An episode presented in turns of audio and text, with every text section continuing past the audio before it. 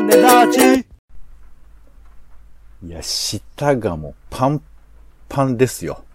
もう、枕みたいになってますね。わかります？この舌が枕になってる感じ。わかんないです。わかんねえかな僕ってほら、あの、ケチで有名じゃないですか。そうですね。ポンさんといえばっていう。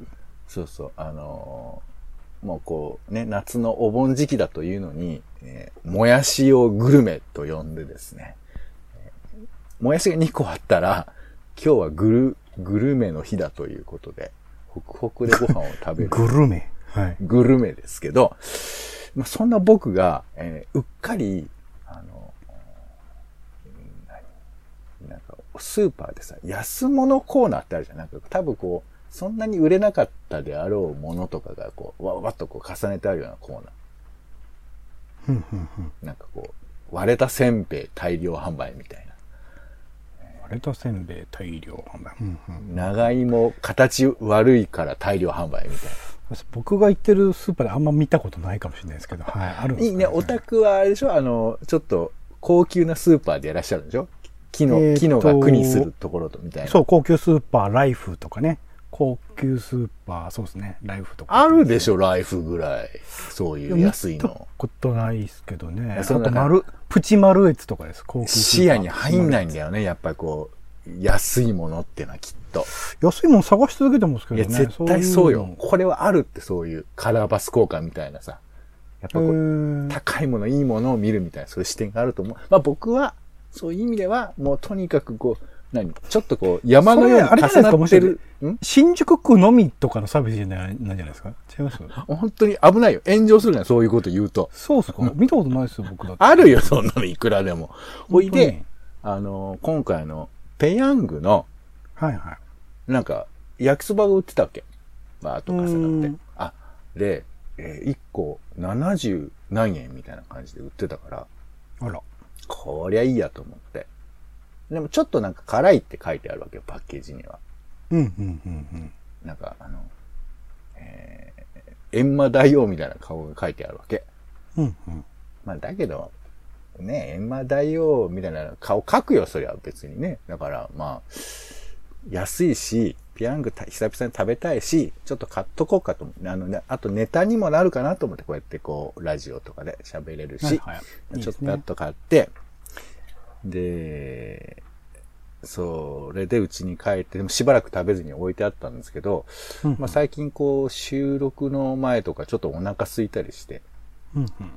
まあ、じゃあちょっと食べるかと思って、もう何気なく僕、の前。うん。うん、いや収録前はお腹空いたりしますけど、で、やって、で、普通に、普通よ？普通に、あの、普通に湯切りして、普通のタレをパッとかけて、まあ、普通に火薬があるから火薬も、おっと忘れそうだお湯の中にちゃんと入れとかなきゃなんて、そう、ちょっと、一人で勝手にドキドキして、食ったらない時間を過ごして、あらで食べて、で、いよいよ、まあ食べてその開けて、食べようかなと思って、あ、で、これちょっとあれだな、あの、卵とか入れてやろうかなとか思ってさ。ああ、なるほどね。うん、まあ、そうそううん卵も、えーちょっと温めないと、なんか、ひ冷えてるじゃん、卵って。冷蔵庫入れたりするから基本。はね。うん。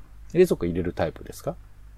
僕は冷凍、卵、卵基本的に冷蔵庫入れるタイプが大勢入れないうちもあるみたいですけどね。あ、僕は入れますけどで、ちょっと温めたりとかして、うん。で、結構丁寧に。焼きそばだったらね、目玉焼きとかね、よくやりますけどね。そうね。だからまあ、インスタント難しいよね。こう、うんうん。目玉焼きを焼く手間を惜しむ、惜しんでるわけですけど、うんだからレンジでチンする人もいるらしいですけどね。危なくないんですか？大丈夫かな？それ。卵ってあんまりレンジにね。じゃない？いや、その、丸々、あれだよ。あの、皮、皮の中ってその、こう、何？えっ、と、割る前に入れちゃったら爆発するかもしれないけど、割って入れるとかですよ。まあいいんですけど。で、それで、えー俺の中での、えーカップ焼きそば完璧パターンみたいな感じにして、おおなるんですね、ルーティンが。そう。で、これ食べよっつって、えー何気なく普通に食べたら、めちゃくちゃ辛かったんですよ。これが。エンマ様がね。こんなことあんのかなぐらいね、辛辛くて。こんなことあるのかなぐらいの書き方してたんでしょ？それで。それ見逃してたんでしょうけど、ポンさん。いや、そう、なんかね、いや、俺は別に本当に、だって、ま、辛いっつったってそんな辛いわけないやろと思うじゃん。もうさ、もうね、一口食べた段階からもう、口がもう腫れちゃったわけ。なんか。こんなバラエティみたいな腫れ方あんなみたいな感じになっちゃって。あ、ほえ、目に見えてって感じですか？感覚じゃなくて。まあ俺写真撮っちゃったもん、自分の唇を。本当に。へえ。唇と舌と、あともう喉が、喉が、あの、本当に、えートムとジェリーで、あの、ジェリーに、ジェリーは全然罪意識はないと思うんだけど、なんかトムの頭の上にアイロンを落として、あの、リリリリリーみたいな、そういうあの、一番怖えよ。罪の意識ねえの怖えよ。パンパンにトムの頭がさ、腫れてるシーンあるじゃん。ああれ、あれの感じで喉が。ドン、ドン、ドンって言ってる感じになってて。痛い痛い痛い調べたわけおかしいなと思って、こんな、こんな辛いわけないと思って見たら、えーペヤング激辛焼きそばエンドっていうのがあるんだって。あの、殺しにかかってるってことですそう。エンドっていうやつがあって、で、うんそれの3倍を誇るペヤング史上最強の激辛商品っていうのが出てるらしくて、その、はあえー地獄の極に、えー刺激の激で、極激辛焼きそばっていうのを食べたらしいんですよ、俺はどうやら。はあ。こんな、こんなの初めてよ、本当に。食べて、物を食べてですよ。ちょっとスナックみたいなの食べて、後悔したよ、本当に。どうしようと思って。もう、だって残ってるのはさ、俺の大好きなこう卵を混ぜた美味しいやつじゃないですか。これはすごい贅沢だなと思って入れた卵を食べることも、卵、卵を吸収する力すら起こらないっていうか。で、数分していいかなと思って、また、ね、冷えたし、暑いから良くないなと思って、また食べると、もうすぐ後悔するの。絶望みたいな。はぁ、はぁ、みたいな。なんかほんと食欲も減退しちゃってさ、もう、こりゃないなと思って。これでもパッケージ見るとちゃんと下の方に書いてあるじゃないですか。泣けるほど辛みが強いので、うん小さなお子様や辛みが苦手な人は、のうん必食にはご十分ご注意くださいって。結構わかるように見見えてますよ。コーション、コーションって感じのマークついてますよ。注意の。うんそうだよね。だから、俺が悪いの。俺が悪いんだけど、なんか、あの、ほら、なんか鈴木亜美とかもさ、た美味しそうに食べてんじゃん。激辛料理を。鈴木亜美さんとかエマ・ジャスミンさんとか、ちょっと、どう、どうかしちゃってるんですよ。なんなんでね、鈴木亜美さんの仕事激激辛ばっかになってますけど、ちょっと。一緒だったのになそう。まあ、なんで、えっ、と、私、ポンは、あの辛かったな、辛いの得意じゃないんで諦めようとは思ったんですけど、まあ、一応あの、ちゃんと、えー、3日かけて、美味しくいただきましたので、分けて食ったのかよ。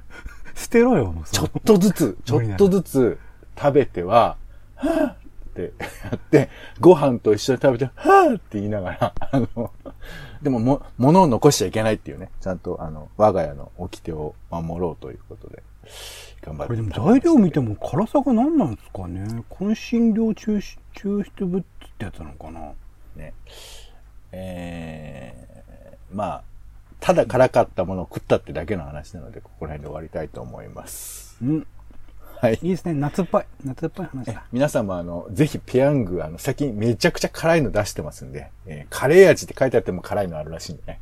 ぜひ、あらら激お気をつけいただきたいと思います。ということで、え くだらないこと喋ってんな。えー夫婦職場、夫婦のちょっとした雑談からツイッターのネタの種など、えー役には立ちませんけれども、あなたの記憶の扉を押すような、そんなラジオを目指しております。種ラジは世の中のいろんな種を探すポッドキャストです。お相手はカルチャー中毒者のオレンジさんと、どうもどうも。えーお天気散歩人のポンのお二人です。よろしくお願いします。お願いします。さあ、ということで、週の始まりは、えーおしゃべりの練習場、種枕です。ということで、まずは今週喋りたくなった枕なトピックスですが、オレンジさん、今週なんか気になったことありますか？今週あ先週気になっ。たことはそうですねまあ感染拡大というかものすごいことになってしまっているっていうことがうんメインですかね、どうしたもんかな。って外出るのも怖いね。っていう、うんうんうん、そうだよね。なんか、難しいですよね。なんかね、分析ももうどうしようもないみたいな感じではありますけどね。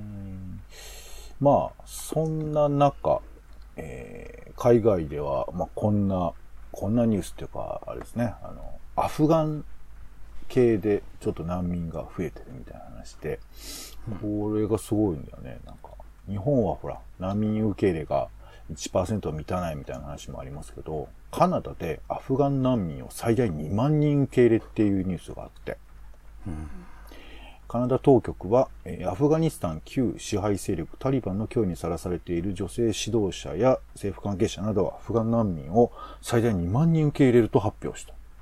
タリバンは、えー国内各地で主要都市の制圧を続けているという。まあこれね、なんかあの、正直言うと僕もタリバンっていうのがもう何なのか、タリバンって言葉の意味すらも全くわかりませんけど、なんか反政府組織っていうことだけは知ってるのと、あとあの、タリバンのその勢力図、アフガニスタンにおける勢力図がもう7割、8割いってるっていうか、もうだから転覆しちゃうんじゃないかな、みたいな感じに見えますけど、ね。うん。っていう中で難民をまあ受け入れるんだっていう、それは必要だよねっていうことではあるんですけど、まあカナダはなんかね、あの、首あの首相トルドーさんだっけ？なんか若い人が活躍していて、うんまあね、その比較しても意味はないですけど、まあワクチンとかも早めに入れたりだとか、いろんな政策も、まあ、ある意味では割と評価されてる人たち、あ、人ではあるんですけど、こういうふうなことが進んでいるということで、ね、どんなにコロナがひどくても、こういうことも同時に起こるというわけで、コロナだからってそのタリバンが手を緩めるとかないんだよね。むしろ加速したっていう見方ですよね。この時期。ね、なんか厳しいなというふうに思いますけどね。えーで、まあ、人の命という意味ではこういうのもありますね。えー厚生労働省、生活保護は国民の権利と投稿。ホームレスの命はどうでもいい。第5の炎上発言などを受け、社会的に注目が集まっていると、えー注判断をして、まあ、投稿したという記事が出ています。えーこれツイッターでね、えー生活保護を申請したい方へ、生活保護の申請は国民の権利です。生活保護を必要とする可能性はどなたにもあるものですので、ためらずにご相談くださいということで、まあ、リンクが貼られてるということですね。なんかまあこういうふうな、えー社会の雰囲気だとか、まあちょっとした事件に対応して、えー行政が動くということを、なんか荻上チキさんなんかも評価してたりしますけど、えーまあ、まあ、ただ、なんか俺なんかツイッターとかあんまやってないから、こういう感じがこう、ピンときてない面もあったりしますけど、この辺とかご覧になったりとか、オレンジさんされてるんですか？どう、どんなものなんですか？ターでそのいいねとかリツイートとかで回ってはきましたけああ、どねはいはい。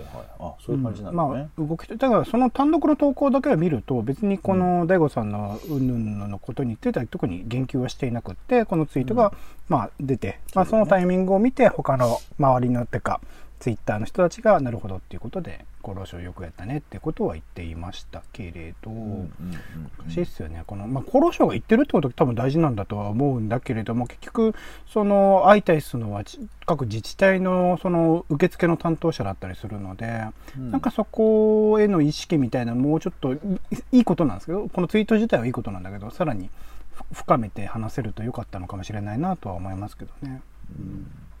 なんかまあ、こういう炎上発言っていうのの、まあね、その中身のややこしさもあるけど、こういうことを認知しとかなくちゃやっぱいけないのかななんて、こう、最近思っちゃうよね。ななんていうかその、もちろん僕が仮にそのね、どっかの区役所の窓口の人だったら、なんかこういうこと言われてるじゃないなんて話を聞きゃ、まあまあありますけど、ってちゃんと言えた方がいいし、うんなんかこう、こういう、ね、ただ、だってか勝手に YouTube で喋ってるだけなんだけど、そういうことをやっぱこう認知しとかなくちゃいけないのかななんて、ちょっと思ったりもしますよ。まあ、このうん YouTube で話された内容自体っていうものそれこそなんかこのわ,う、ね、わざわざその大悟のチャンネルに行っちゃうとそれは彼に利することにしかならないのでで謝罪とか言いながら謝罪になってないような謝罪をしているような人間なのでなんかうんまあこのニュースになったという時点であこういうことがあるんだ。だからあの今やってるようなことでいいんじゃないですかね。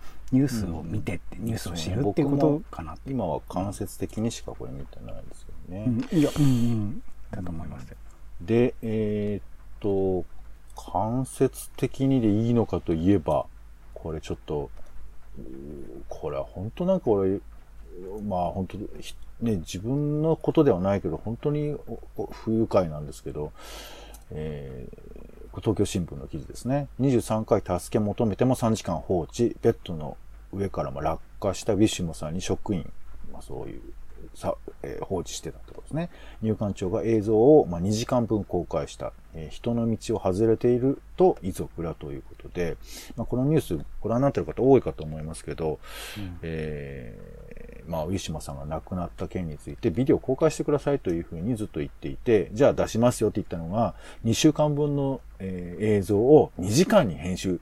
そんな無駄なことしてる場合じゃないだろうって思うけど、まあ、それを見せて、で、しかもそれもひどくて1時間10分ぐらいで、もう映像は途中で一旦見れませんということで、遺族の人たちが出てきて、なんか、弁護士の人によるとなんか入ってしまったみたいな話とかもされてましたけど、っていう風な話で、いや、まあ僕は思ったのはこの、こういうことのおかしさっていうのはあると思いますけど、ど、どうなんだろうね、これ。みんながこれおかしいよって言ったら、やっぱ変えてくれんのかね？どう、どう思います？うーん。うーんまあ、げ言及自体というか、今までもこの問題、えー入管局の問題については、方々でも報道されているし、発言はされていると思うので、なんかその発言の量というよりは、直接的にその変える力があるというか変えるもの能力、うん決められる、うーその所管、うん部署のにいかにしてこう、うん、やっていくかっていうことなんじゃないですかね。なんかもうシステムがやっぱりでききってるというかこういう風な形になってしまっているっていうのはいろいろな過去の蓄積があると思うのでそれをおどうにか変えるために、まあ、だからそそれはできるのは誰なのかちょっと僕は分かんないですけど、ごめんね、ちょっと難しいこと言ってる。いや、うん。なんかね、でも、普通に考えてもひどいし、うん。その理屈言ったっておかしいし、だけど、いや、今までだってさ、ずっとその亡くなった人、自殺した人も餓死した人だっていっぱいいて、だからもう、こういうのってその、ほら、一時のその原発事故が、3月のやつが起こる前からずっと原発の事件いっぱい起こってたけど、いや、それ大丈夫です、問題ないですって言ってた感じと次似てるなと思ってて、うん。だからもしかしたらこういうことって他にもいっぱいあるのかなと思うと、なんか恐怖すら覚えるっていうか、あからさまにおかしいと見れば思うけど、こういう事件化することやっと知るけど、それでも変える気がないかもしれないと思うと、まあもちろんね、日本のその難民政策についての課題も全然あると思うけど、それ以前な気もするんだけど、まあでも、ね、個別にはその難民政策とこの入管っていう仕組み自体はちゃんと分けた方がいいんじゃないかとかいろいろありますけど、なんか、理解できないよね、こんなのね。国際問題とかにもぜ、な、なりかねないっていうか、ひ、まあ、もうなんか、一個も納得できないから、ともう、もう、思う思っちゃうんで、ちょっと多分トランプ、トランプ時代における、うーそのアメリカの状況っていうのも遠からぬところがあったとは思うんですけどやっぱりバイデン大統領になってそこら辺の、えー移民難民の方への対応っていうことは大きく変わっていたりはするのでうんやっぱり選挙なんじ政権ゃないかな。交代とかってことな。いやー、でも不思議。いや、政権交代レベルじゃないと思うけどね、こんなの。どん、どこの行政がやったってやん、普通に。まだからそのアメリカではそういうこともあったってこともあるので、そうね。まあ、はい、ちょっと、このことは、まあ、はい、ご認知だけはしておきたいなと思いました。うんえーで、ちょっと重いニュース続きますけど、こんなニュースもありました。えーもうやめにしませんか、えー池袋暴走事故遺族がブログで飯塚被告に呼びかけ、残された人生で愛を持ってということで、え FNN の記事で出てましたけど、なんか、まあ裁判でね、えあまあこの交通事故で90歳の人が運転する車が暴走して、まあ、えー奥さんと子供さんが亡くなられたんですけど、まあこの飯塚さんが無罪を主張していて、で、まあこれ7年休憩されたわけなんですけど、もうあの、ここで、あの終わりにしませんかってことを、まあ、ブログで呼びかけたっていうことらしいんですよ。でまたこれ多分、えっ、と、裁判を続けようとすると、まあ、無駄なことになっちゃうって話なんですけど、なんか、これもね、制度としてはまあそうなんでしょうけど、うーん、まあ、こういうこと言えるのもすごいなと思ったりもするし、まあ、過失じゃないというか、故意じゃなか、万が一か故意じゃなかったとしても、うんそれでも罪がないって言えるっていう、そのモラル感の問題ですよね。法律動向以前の。そうね。いや、ただまあさ、その、ずっとお前がおかしいとか、許せんって言い続けるだけではやっぱり僕の人生それで終わりにしたくないっていうのは、なんかすごく伝わってくるなと思ってさ。だから、うんまあお俺の立場だったら、飯塚さんおかしいだけは言えるけど、でも、そのことだけ言っていく人生も多分嫌じゃん、きっと。だこの人は次でも、いや、あ、そうか。まあ、一方で無罪を自分で主張し続けてる人生の方が嫌だっていうのもある気もしますけどね。いや、まあだから、その彼は、もうこういうことはやめましょうと。ね。だから次に。あの、次に遺族側が。がですよね。言ってるんですよね。そうそうそう。だから、まあね、うん、飯塚さんにも言いたいことはもちろんあるというのは、うんわかるんですけどね。なんか、いや、ほんとなんか、もごもごという、でもまあこういうことを呼びかけたというのがすごいなと思っちゃいました。はい。えー、ちょっとそんな、そんな話を続けましたけども、えー、浜口監督が、えー、映画と、映画な、あれ、賞を取ったんだっけ？えっ、と、監督賞かな？あ、い脚本賞かな？脚本賞か。脚本賞はいか。。浜口竜介監督のドライブ・マイ・カーっていう映画作品があって、で、その作品の、まあ、映画の撮り方っていうのを、なんか NHK の特集で、ウェブ特集でやってたので、その記事がちょっと面白いなと思いまして。で、まあ、詳しくは中身読んでいただければいいと思うんですけど、なんかまあ、あのー彼の作品で言うと、あれだよね、ハッピーアワーっていう超絶長い映画。あご覧になりました？これ。まだ見れてないんですよ。今ちょうどね、早稲田松竹かな？かなんかやってますけどね。はいはいやってますよね。これもさ、まあなんかほとんど全員がその演技未経験の人たちを、まあワークショップ的にこう作っていったみたいな話があるわけですけど、いやなんか、まあ別に何が、どういう演技手法、演出方法が正解かとは言わないけど、なんか見てってその生々しさとかさ、その本当にそれが起こっているというふうに見えるとか、ドキュメンタリーに近いとかなんか、まあ、いろいろ言い方はあるけど、なんだろうね、その、正解ないけど、それが伝わっていくのはな、なんでなんですかね？どう、どう、どう思います？まあ、別に、なんつうか、あの、好き、好き好きもあるとは思うんですけど、うんどうっていうのは？何について？なんかほら、わかりやすい演技のパターンもあるわけじゃないですか。なんかこう、本当にコテコテの演技ししてます。うーん、難しいな言い方が。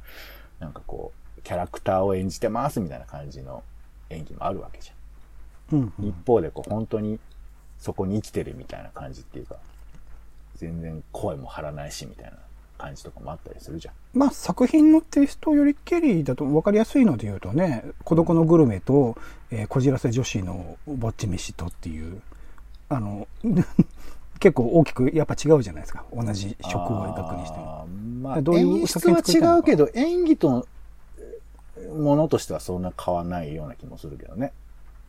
うん、まあ孤独のグルメにおける食事シーンのこのリアルさっていうかそのまま松重豊さん食ってるよなみたいなところと、えーもう一つの作品におけるなんか演技臭さというかなんかすげえ食べ方を気にしてるなっていう感じとかっていうのは多分意図的にやってるんでしょうけど、違う感じはしますよね、やっぱりね。うん、なるほどね。まあなんかちょっとこの浜口さんの、えーまあ、それが偉いわけじゃないし、例えばほら、たけし映画とかもさ、あの演技してくれるなみたいな話をするとか言うじゃん。うんうん。で確かに、あの、なんかわかりやすい感じの、難しいな、これ演技論とかやめよう。よし、やめよう。読んでください、皆さん。まあ、黒沢清に通じるところあるっていうところありますね、浜口さんについてはね。ああ、なるほどね。支持してるので、黒沢清に。はい。うん、そうなんだ。はい、えー、他か気になったのありますか？あもうこれだけ言っときましょうか。えー、ツイッターフォローボタンの色も、色変更も見づらいと不評。何してんだ？これ、不評なんですか？不評のひお一人ですか？なんか、よくわかんいきなりデザインが変わったので。そうだね。黒くなこの前、ったよね。うんフリフリートがね、終わったりとか、いろいろとなんか変えてるけど、肝心なことは変え変えない、使いにくいっていう、ね。そうなんだ。まあ文句言ってもみんな使ってるんでしょうからね。無料だしね。うん、乗っかってるよ。フリーライダーだよ、俺らは。えーと、あと気になったので、中国で有害なカラオケ楽曲を禁止にブラックリスト作成とありまして、これ CNN の。これだけどさ、まあ最近はカラオケとかもとんど言ってらっしゃらないと思いますけど、この曲歌っちゃダメみたいなのが決まってたら怖いよね。なんか、そうね、止められたらね。ベーベーベーベーみたいなね。社会に有害とされたネット上の楽曲120曲が禁止されたということだそうですけど。120曲か。もうこれなんか、うっかり当てちゃったみたいな感じになるよね。何万曲と、ね、10万曲以上あるとかって書いてます。そうね。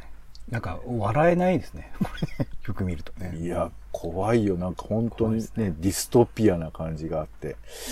まあでも、なんか最近あの、いろいろ中国の歴史とかもテレビでやってたりするので、なんか、本当にいろいろあったんだな、ということをちょっと最近感じたりしてますけどね。はい。その他、えー気になったトピックスは、ブログにリンクも貼っていますので、ご覧ください。それでは、えー今週の予定を喋る。枕な予定。えー8月15日は、えーまあ、終戦記念日ではありますが、他にもインド独立記念日だったり、北朝鮮の祖国解放記念日だったり、韓国の幸,、えー幸福節だったりとか、えーありますね。日本が終戦というのか敗戦というのか、これいろいろとね、話はあると思います。8月16日月曜日は月遅れの盆送り日だそうです。8月17日は、えーインドネシアの独立記念日だそうです。インドネシアはオランダから独立宣言したわけなんですけど、8月10、あ、8月、えー1945年ですね。でもこの時は、なんか日本軍の軍政下にあったわけ。だけど日本軍が、まあ、おインドネシア独立させようとしてたんだけど、8月に日本が、えー降伏しちゃったから、まあ一旦こう、オランダ経由で、えインドネシアが独立みたいな、なんかそんな歴史があったんですって。はい。えー8月18日は米の日であり、ビーフの日でもあります。はい。えーなんかね、米粉でビーフンなんだよね。そうですね。はい。で、米を分解すると88になるということで、両方とも米の日。えーあ、8月18日ということですね。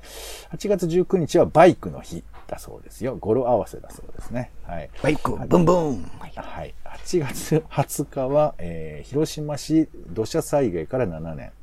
それから年地ができた日だとか、蚊の日だったりするそうですよ。8月21日は、えー献血の日。8月22日は横浜市長選が行われるということだそうですが、今週使いたい枕をお願いします。オレンジさん。じゃあ、ビーフンの日で。まあね、興味のないことをここに言うって決めてらっしゃるんですか？いやいやいやいや、少しでもね、はい、軽い気持ちになってもらえればなと。まあまあまあ、はい。